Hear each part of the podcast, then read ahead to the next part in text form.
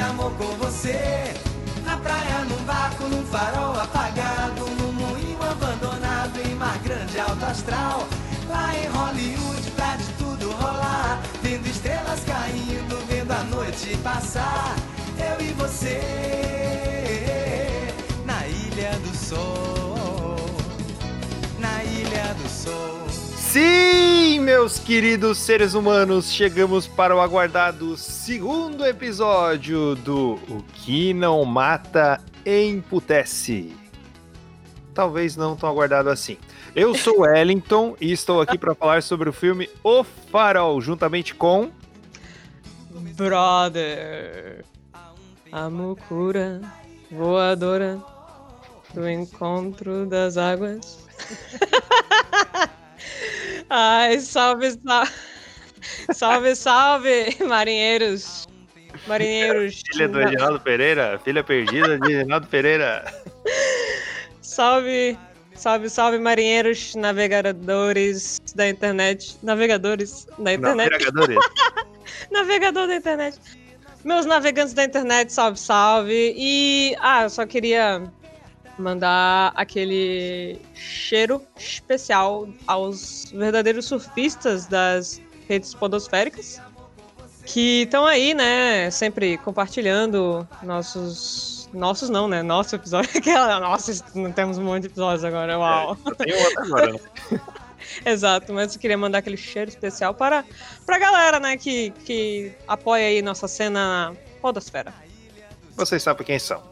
Recadinhos rápidos antes da zoeira começar. Independente por onde você está nos ouvindo, nunca é demais avisar que também estamos disponíveis no Google Podcasts, no Spotify, no Pocket Casts, no Breaker, no Radio Public e também no Anchor.fm barra Emputece, onde você pode encontrar nosso RSS e adicionar o seu agregador preferido. Você também nos encontra no Twitter, onde somos arroba Emputece, e no Instagram, arroba Emputece Podcast. Se você é boomer e prefere entrar em contato através de uma caixa postal virtual, também temos um e-mail. Boomer. O que não mata emputece, arroba gmail.com. Quem sabe quando recebermos alguma mensagem legal, a gente possa fazer uma rodada de leitura aqui, né? Mandar uns salves para os nossos ouvintes e tals. Isso aí seria seria massa. Olha aí, ó, a dica cultural aí. Aqui tem informação. Aqui tem Mas informação. então, bora pro episódio, porque a gente tem muita coisa para falar sobre esse filme. Mano, esse filme ele vai realmente falar do mar do emputecimento em sua mais pura emputecida essência. Então, bora pro episódio, que o bagulho vai ser doido.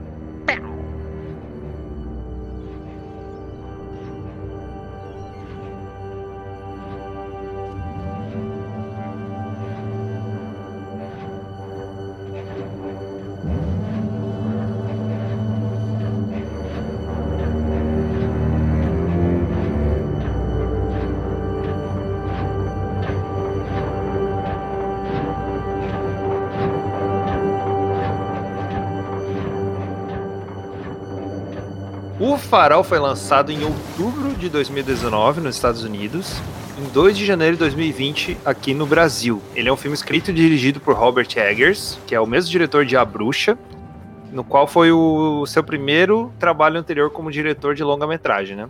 O irmão dele, o Max Eggers, ele é- também é coautor da história, fazendo sua estreia no cinema de formato longo. É, só uma, uma coisa. É, os irmãos ovos, né? Vai, continua, só. Meu Deus do céu. Essa me pegou desprevenida. Eu, eu tô cheia. Tô cheia de. Ah, esse, esse, esse mar aqui de emputecimento vai estar cheio de surpresas, de conto. Beleza, vamos lá. Vai lá, vai lá, meu bem.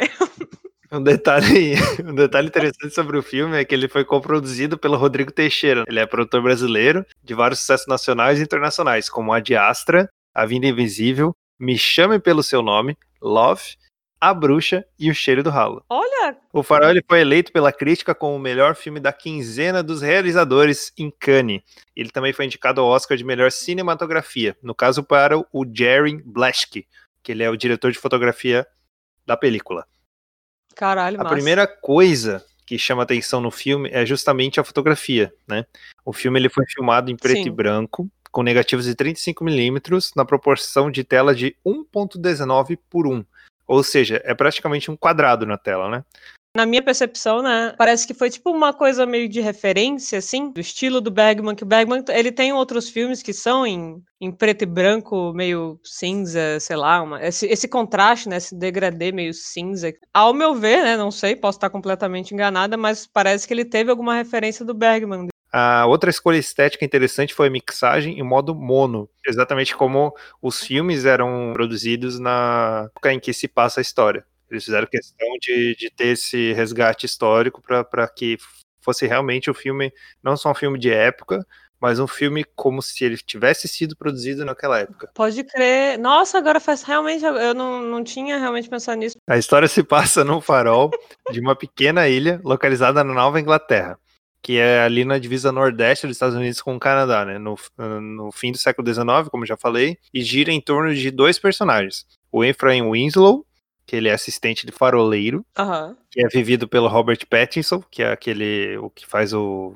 o vampiro lá do Crepúsculo, Isso. e o Thomas Wake, o responsável pelo farol, que quem faz é o William Dafoe. O Duende Verde. Exatamente, o Duende Verde do Homem-Aranha. É interessante que no trabalho anterior do, do diretor, né, a história de A Bruxa também se passa na mesma região, ali na Nova Inglaterra.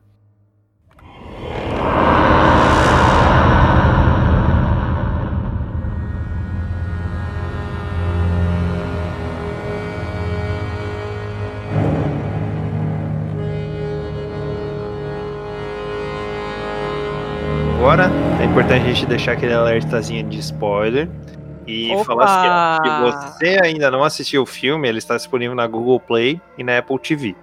Então, É. assista o filme, porque senão você não vai entender nada do que a gente vai falar aqui pra frente. Ou talvez você entenda e depois você assista o filme, enfim, você escolhe, né? Mas é bom. É, já, já tá avisado, né? Já tá Tá avisado. avisado, tá avisado. Esteja avisado.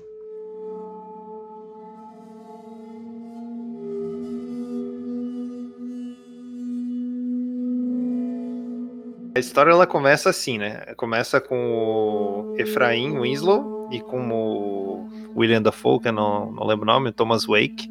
Eles Isso. estão indo para uma ilha do onde tem um farol. Eles começa assim, eles chegando na ilha de barco. Aí Uhum. tá, tem dois faroleiros que estão saindo e eles estão entrando, aparentemente para ficar um mês. É uma ilha completamente isolada no Pacífico, mau tempo, vento, chuva, frio, tudo mais, e eles têm que ficar lá para cuidar do farol.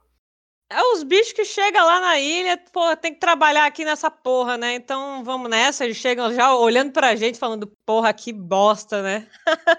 vamos aqui, vem comigo, então bora lá. Se é pra gente se fuder, então vem se fuder com a gente. É basicamente esse. É um convite que eles fazem pra gente, né? Eles, eh, eles convidam a gente a entrar naquela merda daquela ilha, filha da puta. pra que tem, né, tem que ganhar a vida, né? Então os bichos vão lá e um, um o Duende Verde é o é o cara mais velho, mais experiente, aí tem o, o- praticamente um capataz, né? O cachorrinho dele é o, o vampirinho lá, e os bichos vão lá se fuder agora, se descobrindo a si mesmo, né? Ou não, não sei. É. Aí começa um mar de mistérios. Nos primeiros minutos já fica bem claro que o Thomas Wake, ele é o faroleiro experiente, então ele já já tá nesse ramo há um bom tempo.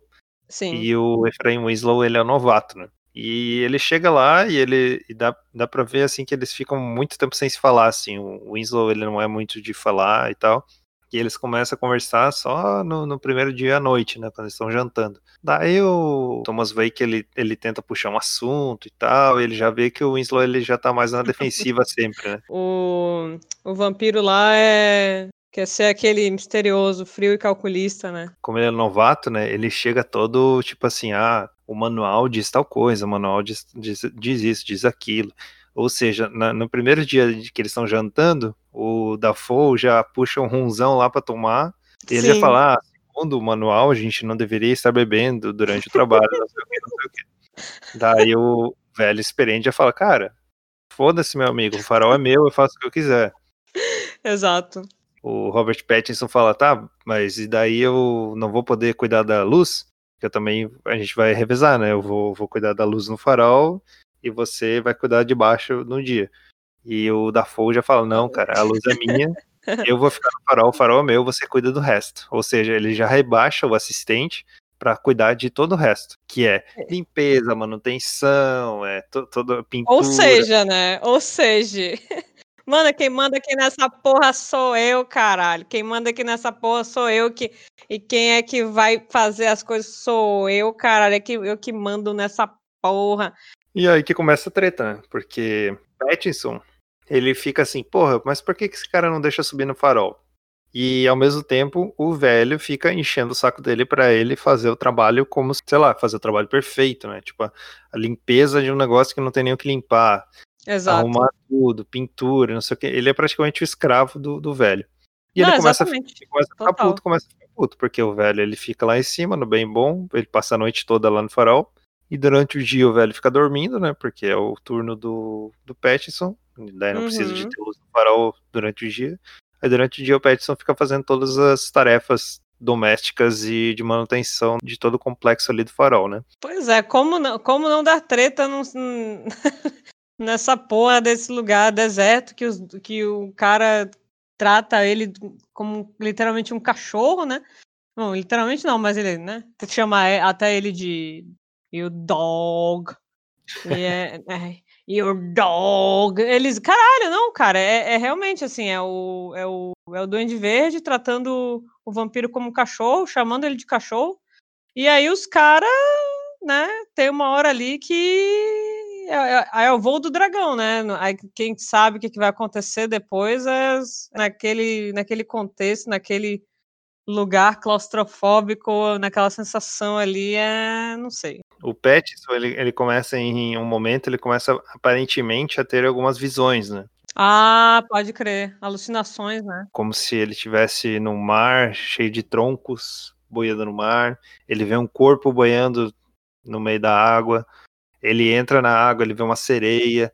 Ele vê o velho com tentáculos, uma coisa assim, como se tivesse uma criatura com tentáculos lá em cima do farol à noite, quando na verdade é, é o velho que tá lá, né? É. ele começa a ter essa- essas coisas, essas alucinações. Ele acha uma estatueta de uma sereia, né? Assim, quando ele chega, ele já acha uma estatueta de uma sereia que acaba servindo como inspiração, né, para masturbação dele Pras punhetas. durante o, o período de isolamento. Pode crer. E ele começa a ficar estressado, digamos assim, cansado da, da situação em que ele vive, que ele tá ali sempre trabalhando e dando sangue, e o velho tá lá. A única coisa que o velho faz é cozinhar pra eles e subir lá no farol e ficar à noite lá cuidando da luz do farol. É, porque aí a, a relação realmente começa a ficar uma, uma putaria, né? O cara, né, pelo, a- pelo, menos ao meu, ao meu ver, essa percepção no primeiro momento tá, tá ok, né? Ele tá seguindo, assim, tentando se mostrar um trabalhador, um, um aprendiz exemplar, assim, é, tal, e só que o, depois ele percebe que é, é, cara, que, que, que porra é essa, né? Tu, tu tá, tá de zoeirinha comigo, tá marcando, meu, tá marcando, aí ele Aí ele começa a falar pro, pro Dafoe, né? Ô, você tá doidão, meu? Você tá doidão? Aí o outro, não, é tu que tá doidão, porra. Não, né?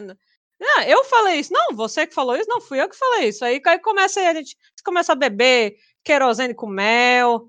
Aí, eu acho que é a partir daí que realmente começa a desgringolar o filme pra uma. Realmente, né? Entre o que, que é real, o que, que não é, a ruptura de realidade, aí que fica, fica foda o filme. Aí que realmente vem toda a carga pesada, psicológica, assim, perturbadora desse filme, que sinceramente eu achei demais, assim, no sentido de obra-prima mesmo, cara. O cara foi. O simbolismo ali puta que pariu, incrível, assim, pra realmente mostrar a, a relação desses dois que vai se transformando ali, né, na medida que o tempo passa, na medida que, que não se sabe mais o que, que está acontecendo. E a noção de tempo deles é muito estranha, tanto a deles quanto a que o filme quer mostrar pra gente. A gente nunca sabe quanto tempo eles estão ali, porque não tem uma marcação de tempo. Então a gente não sabe se eles estão ali há um dia, há algumas horas, há um mês, há uma semana. A gente não Pode sabe. crer. Todos os problemas começam quando o Efraim tem alguns problemas ali com as gaivotas locais. Ele começa a fazer a manutenção ali do, dos arredores do farol e tal. E tem uma gaivota que meio que persegue ele, né? Tá sempre no Aham. caminho dele, tá sempre incomodando ele. E um dia ele tem algum problema lá com a, com a cisterna, porque ele encontra uma gaivota morta dentro da cisterna.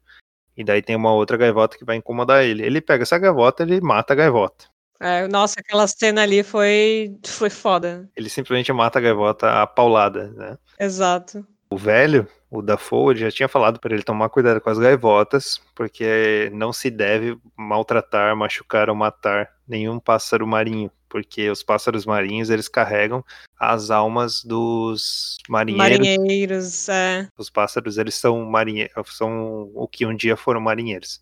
Sim. E isso, isso traz azar. Assim que ele mata essa, essa gaivota, começa a se formar uma tempestade ao redor do, do farol da ilha. Nossa, aí que fode, né?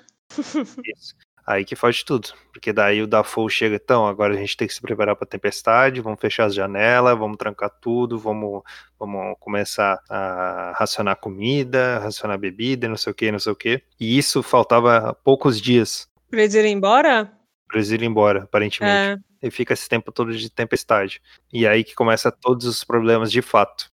sim. Tanto problemas com violência, quanto problemas com relacionamento deles, né? A Des- questão de desgaste, né? Um, des- um desgaste muito grande, né? também, porque eles estão passando fome, estão passando frio, estão num lugar horrível. Exato. Não tem água, cara, não tem água, né, véi? Eles começam a beber rum porque não tem água potável. Em dado momento acaba o rum, eles começam a tomar querosene com mel. É todo, é toda equação pra dar merda, né? Exato, é que, tipo, naquele caldeirão ali, como é que não podia dar merda, né? Aquele caldeirão literalmente é de querosene e mel. e um pouquinho de insanidade. Não, brincadeira. E daí acontece um monte de coisa, né? O, o maluquinho ali do vampiro começa a ter várias visões e sonhos e não sei o que, não dá pra entender muito bem o que acontece. O velho parece que cada vez quer deixar ele mais confuso, né? E, Sim. E fala assim: Você sabe quanto tempo a gente tá aqui? Você não sabe? Nossa, pode crer. Ele, ele fica provocando ele, né? Ele traz isso mesmo, né? Ele traz, ele, ele realmente começa a provocar o Petson lá, né? O vampiro, a ficar, né? Tipo, você sabe quanto tempo a gente tá aqui, né? Tu nem sabe quanto, quanto tempo a gente tá aqui, né? E parece que ele sempre fica querendo assustar, né? Ele. É. Ah, o meu antigo assistente se matou, ele ficou maluco aqui, ele se matou, ele morreu, não sei o quê. Tanto com essas lendas de pirata dele, né? Quanto com essas histórias pregressas aí que o outro não tinha como saber se era ou não verdade, né? É interessante, né? É tu, é tu mencionar isso agora, que o cara é tipo assim, não, é, foda-se, é, né? O Dafoe lá, o Duende Verde, é, foda-se, eu sou o mais velho, eu sei do que eu tô, né? Eu sei de tudo aqui do farol. Mas realmente ele, ele meio que é uma relação muito contraditória entre eles dois, né? Que fica ali, que, que, de- de- que a gente começa realmente a duvidar do que, do que está acontecendo entre os dois, ou se aquilo ali é tudo uma ilusão, de um ou de outro. Aí, aí, aí que eu acho que é a parte que a gente começa a adentrar mais para as dúvidas, né, sobre esse filme, para realmente para tentar interpretar, né, o filme. Sim. Toda a treta acontece a partir desse momento da tempestade, que eles ficam praticamente presos na ilha, ninguém vem buscar eles e eles não têm como sair de lá. E aí eles começam a beber muito, e aí a sensação de realidade, dessa ruptura, né, do que, que é real, do que, que é fantasia, que fica, começa a ficar mais claro. Tanto que o velho, ele tá sempre de alguma forma alertando o Petson a ficar ligado no que, que ele. No, nas coisas do que, que é real ou não. Mas é principalmente nessa parte que ele começa a provocar o Petson para ele duvidar da própria realidade que o cerca, que cerca o Petson, né? Sempre, de alguma forma, provocando o Petson a até duvidar de si mesmo, de quem ele é, de quem ele foi, de quem ele é agora. A gente poderia dizer até um- algum tipo de fragmentação do eu do Petson, né? Da consciência dele, dele mesmo, dele de si mesmo, que fica claro que os dois são a mesma pessoa.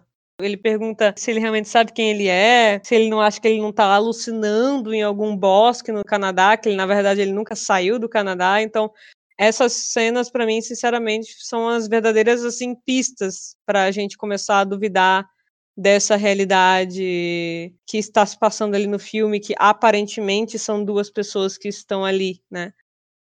Outra cena que eu acho muito icônica, que para mim foi uma coisa muito de, tipo, quebrar cabeça mesmo, assim, pensando, é naquela parte que eles estão brigando.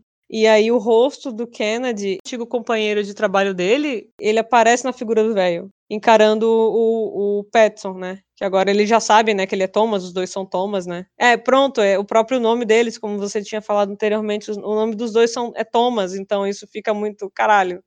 Enfim, né? É a hora que que o, que o Petson ele tem a epifania de que ele está sendo explorado, né? Parece que é o momento que o, ele tem os olhos abertos e ele devolve para o velho, digamos, aquilo que o velho fazia para ele, né? Então ele coloca tudo para fora, todo o sentimento, tudo que ele sentiu durante a, aquele período que ele teve, ele entre aspas sendo explorado pelo velho. Uhum. Ele coloca tudo para fora Daí ele parece que ele consegue perceber o quanto ele é forte e o quanto ele também pode dominar aquela situação e aquele, aquela outra pessoa. Então ele domina o velho, ele bota o velho no lugar dele, ele coloca uma coleira nele. Realmente há essa, essa mudança, né, essa modificação de, de posição aí nessa relação.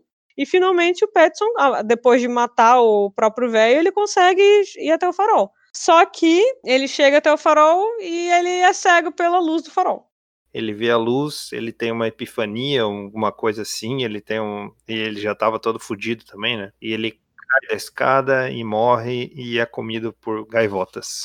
Basicamente é isso. É, é basicamente isso, assim. É, e, e aí, como, eu, como eu tava falando anteriormente, assim, na minha primeira percepção, para ser bem sincera, né, eu percebi aquela luz do farol como se fosse um, algum tipo de significado para o Petson da, de descoberta da sexualidade. Por exemplo, de novas experiências com relação à sexualidade, é, seja hétero, eu não, tô, eu não tô nem aqui me atendo a, a homo, homoafetividade ou hetero, heterossexualidade, mas experiências sexuais mesmo.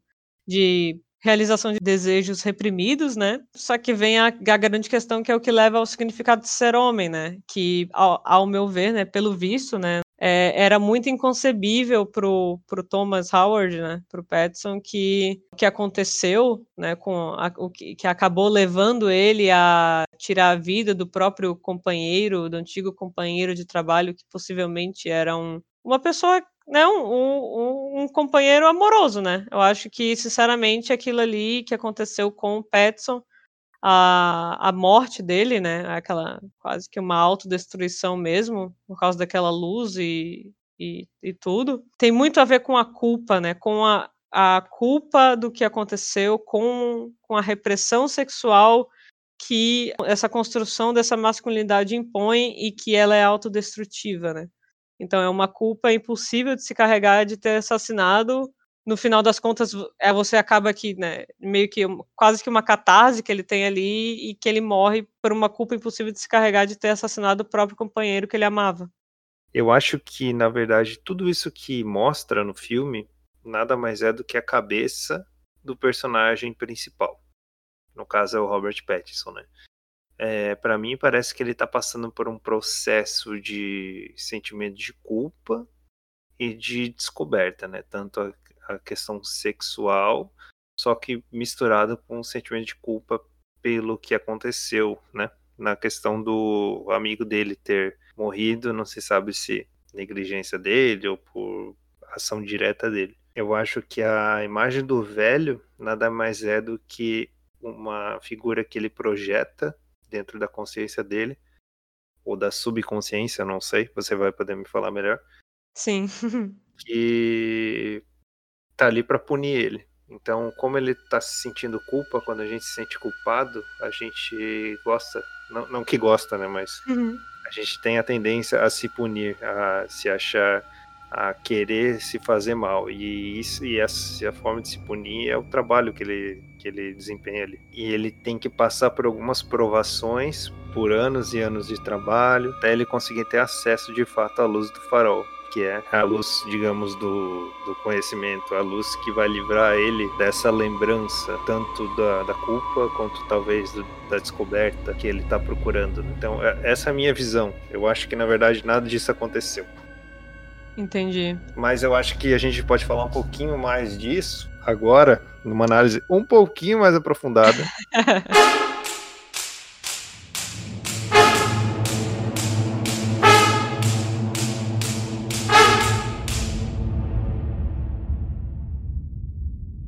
Eu acho que agora a gente pode começar, né, depois dessa análise mais superficial, né, que a gente teve das nossas percepções do cara que estava na ilha, não estava na ilha, estava trabalhando, estava trabalhando. Agora você você veio com com essa questão, né, tá? Na verdade, aquilo tudo não existe. A percepção, a partir do momento que que quando eu vi o filme pela primeira vez, tive uma percepção mais mais rasteira, assim, né, acho que nós dois tivemos, né, uma percepção mais superficial da mais das cenas ali, da realidade concreta do que estava acontecendo.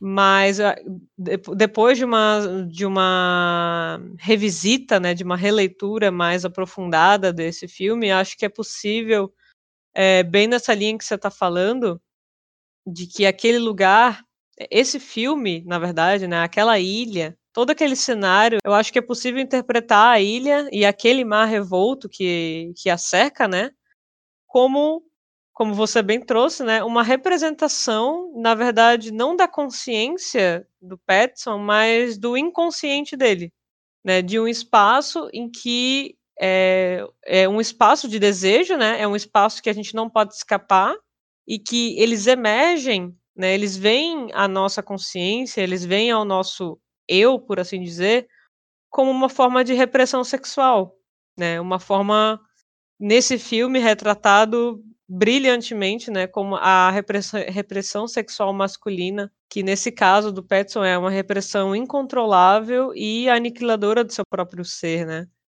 Então, é, eu acho, sinceramente, que se algo pode se dizer óbvio sobre esse filme, O Farol, é que a, que a gente conversou muito, inclusive, anteriormente, né? Que é essa inegável extrema essa tensão sexual entre o Thomas e o Efraim, né? Que é o Thomas e o Tom, o Thomas e o Thomas, né? É, desses do, dessas duas figuras, né? Desses dois personagens. É o Thomas turbando, outro é o Thomas no cu, né? Isso, exato. Exato, um tô masturbando e o outro é tomando no cu. Nossa, pode crer. Pois é, cara, esse filme, assim, ele é pura sexualidade homoafetiva, assim, em sua mais perfeita sintonia com os simbolismos que tem ali, é, principalmente incorporado naquele símbolo do farol, como você, como você mencionou também, é, né, desse objeto de desejo que ele quer tanto conquistar e, ou quer descobrir, quer descobrir a verdade, essa luz do, do conhecimento, que na verdade é, ao meu ver, assim, uma, é um autoconhecimento, autoconhecimento né, uma, uma, um conhecimento de si, dos, dos seus próprios desejos que ele quer tanto, não sei, compreender, entender, enfim. E além disso tudo, é, é um o demonstra, né, nessa, nessa figura que o, o o Petson cria é, ali de, desse, desse outro, de, desse grande outro que é representado ali pelo William Dafoe, o, é, é sobre uma dinâmica de poder, né, nesse espaço da masculinidade. Então, é um filme literalmente sobre dominar e ser dominado, dessa relação que se torna uma disputa de poder, que aí, né, o filme O Farol, ele, o Farol é o objeto de desejo dos, daquelas duas figuras, né, e aí agora a gente pode, para tentar entender melhor, né, sobre o, que que tudo isso pode, o que que a gente pode trazer de significado, como se aquele lugar fosse o inconsciente do Thomas, é que todos esses elementos que estão permeando ali a relação daqueles personagens, a, com relação à culpa, né, a agressividade, a violência, a repressão do desejo sexual, é, são simbolizados pelo desmoronamento das bases psicológicas do, do Thomas Efraim, né? né é, que, é, que é o Thomas, na verdade, né? Que é o Petson. É, ou seja, ele a gente começa, começa a perceber de alguma forma que ele começa a colapsar no decorrer do filme através da fragmentação de sua personalidade, né? quando a gente percebe que não é duas pessoas, mas sim uma, né? Então, de uma forma Desculpa, agora, né, eu vou eu vou dar uma puxada aqui, fazer uma uma vou fazer uma análise com relação mais à psicanálise propriamente dita, só que, né, me perdoem os psicanalistas de plantão, vai ser uma análise mais rasteira, mais rápida, porque eu não sou especialista, eu não não pretendo ser especialista em psicanálise, então não, né, não me batam, não, é, não me xinguem. Ah, mas se quiser xinguem também, porque isso faz parte, né? Acho que do, do sintoma de cada um, de querer de querer de querer, sei lá, tratar o outro de uma forma tipo de xingamento, de pode me xingar à vontade, né, não, não me importo, isso é verdade. Eu não sou nenhuma especialista aqui, mas eu vou eu vou usar do, do conhecimento que que, eu, que foi a minha interpretação, sim, e eu acredito que eu posso dizer que é uma interpretação mais, mais puxada para uma interpretação freudiana. Em que sentido?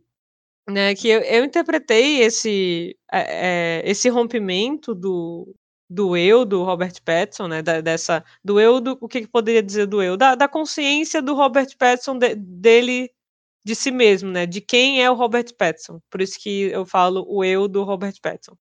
O que aconteceu com ele que ele teve esse rompimento de realidades, essa fragmentação de personalidade, ela é articulada de forma inconsciente, né, nele, né, na verdade se articulando em funções inconscientes de seu ser. Em que sentido? É, ora, o, uma parte é, da mente dele, né, da, do inconsciente dele, assume uma função semelhante ao superego, ou seja, né, ele segue, tem, tem um primeiro momento ali do filme que ele segue a risca, como a gente tem falado, né, ele segue a risca o, o código do, do faroleiro, ele ele quer é, seguir todas as regras do manual, ele não quer beber, ele quer falar pouco, ele quer trabalhar de uma forma exemplar, ele quer demonstrar que ele é um, uma pessoa responsável. Ou seja, né, não, não deixa de ser um, um, um, ideal de si, né, que é, o, é uma função do superego, né, no nosso ser, que é... Parece que ele está passando por uma espécie de luto, né, uma espécie de provação. Isso, total, não, total, assim, é quase que uma, uma redenção. Uma coisa assim, um pouco de tipo, preciso fazer isso para me sentir é, menos culpado mesmo, uma forma de, como, como você até falou, uma forma de purificação, né? Uhum. Tem, tem, tudo a ver com, esse, com essa ideia do superego, né? Desse ideal de si, ideal de ser, do, do, de quem eu deveria ser para os meus pais, mas enfim, é isso é isso já é viagem mais, que aí não tem não tenho tempo para ficar falando mas ora também de um superego que é incorporado na figura do próprio Thomas Wake, do próprio velho lá, né, do Duende Verde, que é a que a gente mencionou anteriormente, que é essa figura de poder, né, de um homem mais velho que vai mostrar o, o, o que, que o homem de verdade deve fazer, né, do que, que significa ser homem, o que, que é um homem viril, é, que é, ou seja, da sociedade patriarcal, né, o homem autoritário, imperativo, e que literalmente domina e submete o, o, o Petson lá às suas regras, né? Tanto que ele tem as suas próprias regras. Mas só uma observação, assim, que eu sei que são termos às vezes um pouco novos para quem não não não viu ainda muito sobre psicologia e principalmente psicanálise, né? Que é, aí já é um pouco mais realmente mais complexo às vezes. É, requer um pouco mais de cuidado até de se falar, tem muito é, tem muitas essas questões, mas que que poderia falar de uma forma mais didática que o superego, segundo Freud, é como se fosse essa instância psíquica no nosso, no, na nossa mente, né, como se fosse esse lugar psíquico que, impo, que impõe a lei. Então, tanto na figura do Thomas Wake, do William Dafoe ali, como uma figura do pai, né, do, desse grande outro que impõe a lei, sobre o ser submetido, né, que no, no caso é o, o Petson, né, ele, ele impõe a lei, ou seja, ele impõe o que ele deve ou não deve fazer, como ele deve se comportar, como, o que, que ele deve, como ele deve agir, né, então é uma lei particularmente dessa, no filme no caso, é bem retratado da repressão sexual, do que, que a sociedade espera, né, essa sociedade patriarcal espera de um homem, né, ou seja, de censurar os seus impulsos sexuais, é, definidos como errados, no caso, bem, bem explicitamente, né, bem visível nesse filme, que é no caso da homoafetividade, né, provavelmente, ou, da, ou até de experiências sexuais diversas, assim, de que seriam consideradas não civilizadas, né, ou até mesmo impuras, como você falou, demoníacas, né, pela, pela religião, pelo poder da igreja, é, e que acabam por impossibilitar o Petson de satisfazer os seus próprios desejos sexuais de forma plena, né? Então, tanto ele mesmo, assim, de uma certa forma, faz isso com ele. ele se reprime, né? É, é bem visível isso, que ele tem uma, uma culpa extrema ali na, né, no sexo, na, na masturbação, e, e, e, o Thomas Wake não. O Thomas Wake é como se fosse o contrário. Tipo, é como se ele definisse quem deve gozar ou não. Na verdade, quem pode gozar é o Thomas Wake. Eu acho que isso é bem perceptível. É uma cena ali que eles brigam, né? Porque o Thomas Wake ele chega quase encostar os lábios nos lábios do Robert Isso. Pattinson, e ele simplesmente empurra ele, tipo, entra em posição de guarda, né? Como se fosse entrar numa briga. E eles começam a se brigar por causa disso. Exato. Não, total, assim. É muito interessante ver essa. Que até tem hora que o velho ele, ele fala sobre a aparência física do Robert Pattinson. Ele fala que como é que um homem tão agradável, não sei se ele fala bonito, agradável, como você tá fazendo aqui, né? É uma hora que ele fala da beleza do, do Patson, e aí o Patson fica extasiado, né, paralisado ali, em choque com aquela fala do velho, então é muito interessante perceber essa, esse homoerotismo, né, é, que é bem reprimido ali, pelo menos pela parte do, do Thomas, né, do Patson. Mas, assim, com relação ao velho, eu, eu, eu, acho muito interessante pegar essa figura do velho em, e não no sentido tão de superego assim, é claro que ele pode, pode apresentar uma função ali de uma figura patriarcal e autoritária perante o Petson, mas principalmente a, a figura do velho, ela representa o verdadeiro inconsciente do Petson. É o id, né, que é o nome que se dá em, em alemão, né, que foi traduzido, não sei se é da alemão, ah, ah, agora não vou lembrar, que vem do alemão e vai para o latim, é, é, uma, é uma mistura louca, é uma salada que, que é, vem, da, vem da tradução do alemão lá do Freud, né. E aí o id significa inconsciente, né? É, ou seja, o inconsciente propriamente dito do Petson, que é, é, é, de verdade, de fato, né, o campo das pulsões sexuais do Thomas, né, do, do Petson. Que não só, né, se a gente falar de uma forma geral, é o, o nosso, né, todos nós temos inconsciente, né, nós, todos nós temos um campo de, de pulsões sexuais, de desejos sexuais, que nós meio que desconhecemos, que nós reprimimos muitas vezes, mas que eles estão ali meio que pressionando, né? Então a gente é possível perceber, por exemplo, que o Duende Verde, o velho, ele é regido pelo princípio do prazer. Ele define as suas próprias regras, ele bebe na hora que ele quer, ele, ele só ele tem acesso ao objeto de desejo maior ali daquela ilha que é o farol, que é o próprio falo, né? Aquele símbolo fálico. Sim, sim.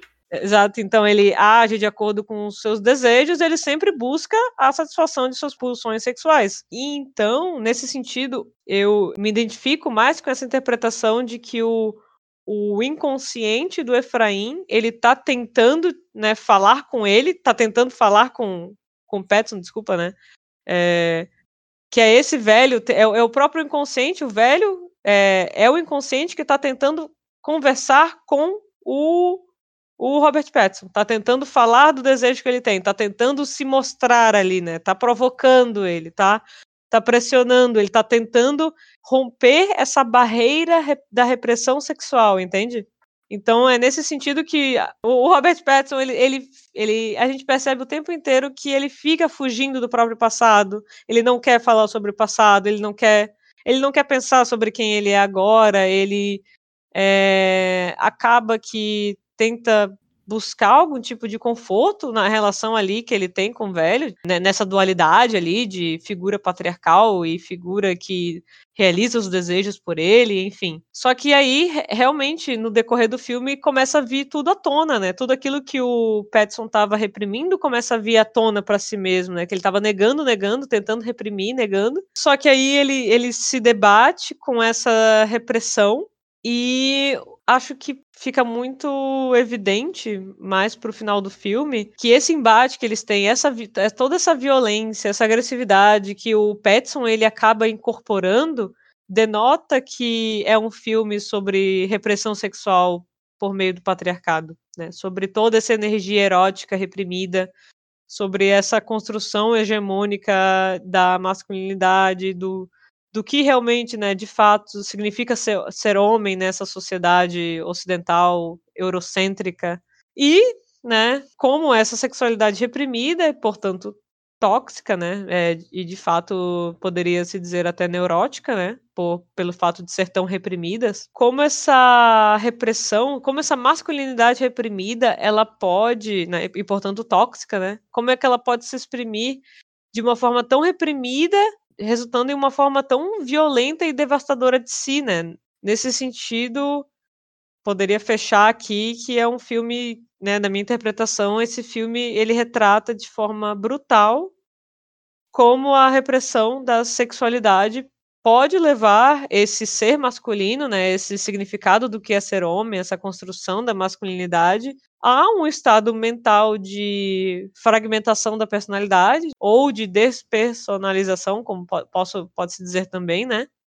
de um estado mental psicótico, ou seja, de rompimento com a realidade, que acontece ali, a gente vê aquilo ali acontecendo naquele filme, aquilo ali é um rompimento de realidade, de um estado psicótico, por causa da repressão, da repressão sexual, de uma forma tão extrema, né, escancarada ali, brutal, que culmina ali no final com o Robert Pattinson gritando é, com aquela luz, né? Como se ele estivesse rompendo com a repressão sexual, mas é uma luz, né? Uma, é, uma, é uma repressão sexual tão intensa, tão intensa, que acaba, né, culmina numa total autodestruição por meio da violência. Né? Tanto que ele, ele, ele mata o seu próprio inconsciente, digamos assim, né? Ele, ele não aguenta ele não quer saber do próprio desejo, é mais ou menos assim, se eu for falar de uma forma mais explícita, ele não, não tem condições de saber do próprio desejo. Ele, ele está completamente reprimido sexualmente, né, sobre sua sexualidade.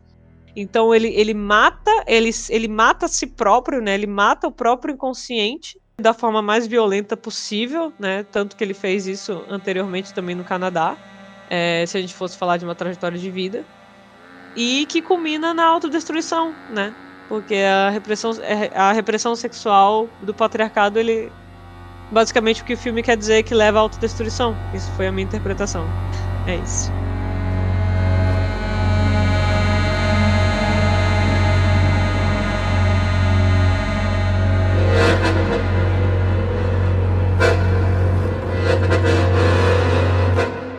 Isso sem tocar no aspecto mitológico da obra, né? Porque tem muitas referências mitológicas ali Nossa, dentro sim. dessa história. Vou até fazer um resumo aqui rapidamente. Vou dar os créditos aqui. Eu tirei de um vídeo do YouTube do canal Refúgio Cult. O vídeo é O Farol, os mistérios por trás do filme. Eu vou deixar o link na descrição. É demais mesmo, né? O simbolismo ali, a mitologia. Eu queria falar, eu queria saber tudo. Vou falar só rapidamente uh, uh, as, as coisas que for, foram faladas nesse vídeo aí. Que o Efraim, ele é personificação de Prometeu, que roubou o fogo do Olimpo e foi castigado por Zeus, pois queria dividir o fogo, ou seja, o conhecimento, ou seja lá o que for o fogo, com a humanidade. Esse fogo pode ser representado pela, pela luz do farol, certo? Ele, Sim. o, o Prometeu, ele foi preso num monte onde diariamente aves bicavam e comiam seu corpo, e no dia seguinte ele se regenera para viver aquilo novamente, pela eternidade. Que é a cena final, quando ele está sendo bicado pelas gaivotas num, num, nas pedras lá, né? É, pode crer. Thomas, ele pode ser visto como Prometeu. Thomas, no caso, o velho, né? Que é filho de Poseidon. Ele tem o dom da premonição e metamorfose. Premonição por quê? Ele, ele joga, digamos, um feitiço, né? Ele amaldiçoa o Efraim em um ah, momento. tô ligada. Uhum. Ele também fala sobre a questão das gaivotas e como isso pode ter uma má sorte. E ele prevê que o tempo está mudando e é quando dá toda a virada na história, quando começam as tempestades e tudo mais. Então ele Sim. tem esse dom da premonição. E ele também tem o dom da metamorfose, ou seja, ele pode ser a própria sereia, nesse caso, porque ele pode se transformar, tanto numa sereia, quanto numa gaivota, quanto numa em qualquer outra Olha, coisa. Então ele pode só. ser onipresente, digamos assim, né? Porque eles nunca estão juntos no mesmo lugar, a não ser no momento que eles estão comendo na janta, né? Sim, sim, pode crer. Ele pode. Nossa, total, ele pode ser todos os bichos ali, né? Os Pode bichos. ser qualquer coisa. Aham. Sim. Sem falar sobre. Não vou nem entrar aqui no, no mérito de falar sobre o- as referências do HP Lovecraft, né? Do mundo literário dele. Então tem muita coisa aí que quem quiser se aprofundar pode se aprofundar facilmente. Fez os céus e fez a terra, fez as águas, fez os mares, ainda deixou espaço para os pássaros voar em paz. Cara, como o nosso episódio já ficou bem longo, eu tenho, eu tenho até umas. Eu tinha até anotado aqui umas curiosidades sobre o filme pra falar, algumas recomendações culturais e tal. Mas acho que vamos encerrando por aqui. O que você acha, meu bem? Acho que é, um- é, é muito pouco tempo para falar de um filme que dá margem para muitas interpretações e muitas coisas para se falar sobre, né? Então é melhor a gente ir encerrando por aqui mesmo. Então é isso, meu povo. Lembrando aqui das nossas redes sociais, arroba Imputece no Twitter, arroba Imputece Podcast no Instagram. E manda um e-mailzinho lá para nós também, o que não mata, imputece, arroba gmail.com. Falem das suas impressões quanto ao episódio e também quanto ao filme. Qual, qual foi a interpretação de vocês? Como que vocês viram essa história? Sim, por favor, deem feedback pra gente. A gente gosta do, de saber qual foi a opinião de vocês sobre o episódio, sobre como foi, filme, tudo, tudo, tudo, tudo. Um beijo! Tchau, tchau! Tchau, tchau! Adeus, meus marinheiros, navegantes da internet. Até a próxima que não mata. Impotência. Impotência. O que não mata? Imputece. O que não mata. Tudo é mais bonito, amor, quando Gato. eu e Tudo você estamos azul Tchau, galera. Falou, eu e você estamos se amando.